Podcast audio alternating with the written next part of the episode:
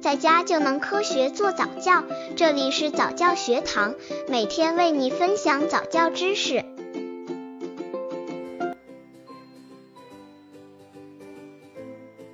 早教太多，给孩子早教切不可盲目的跟风。宝宝出生后，好不容易给孩子断了奶，又打听到孩子又到了该上早教班了，于是就开始风风火火的调查早教班的各种情况，为孩子选择一个所谓合适的早教班。和孩子别离的时候，孩子那无助的小眼神，让很多家长感到心酸。可一想到孩子的未来，就狠心忍下了，一而再、再而三的给孩子报各种早教班。那么这样做是正确的吗？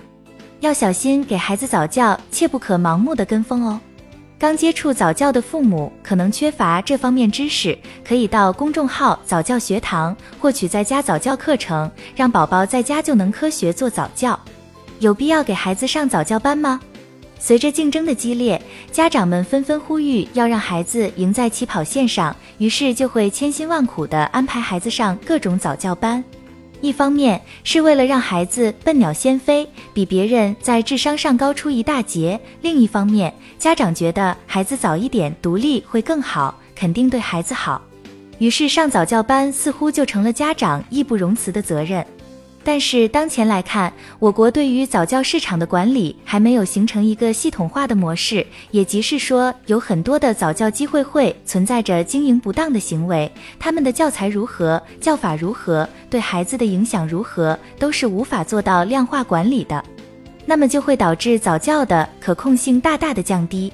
在这种情况下，家长们选择早教班时，就要仔细的考核他的资质、能力等方面，于是就存在着一定的风险。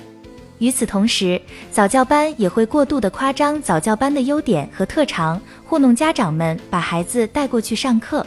如果是这种形式的上课，可想而知对孩子的影响是有害的。当然，也有好的早教班，有条件的家长可以考虑选择比较放心的早教班。给孩子上早教班可以跟风吗？给孩子上早教班当然不可以跟风了。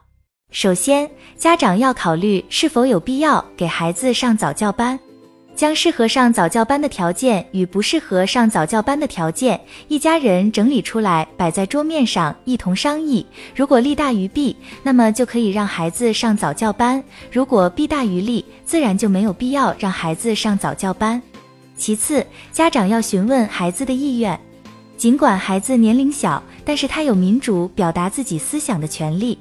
经过试听课，发现孩子对这堂课很感兴趣，并且乐此不疲的想要探索世界，这就表达了孩子喜欢上早教班，对孩子有益处。相反，则是没有兴趣，白花钱不说，还会对孩子造成很大的影响。第三，仔细考察早教机构，看是否有充足的资质。课程、环境、饮食方面是否都符合各项要求？孩子是否喜欢？家长是否放心等？在考察时，业务员肯定会对早教班有某方面的夸张，家长们还是要擦亮眼睛，仔细观察。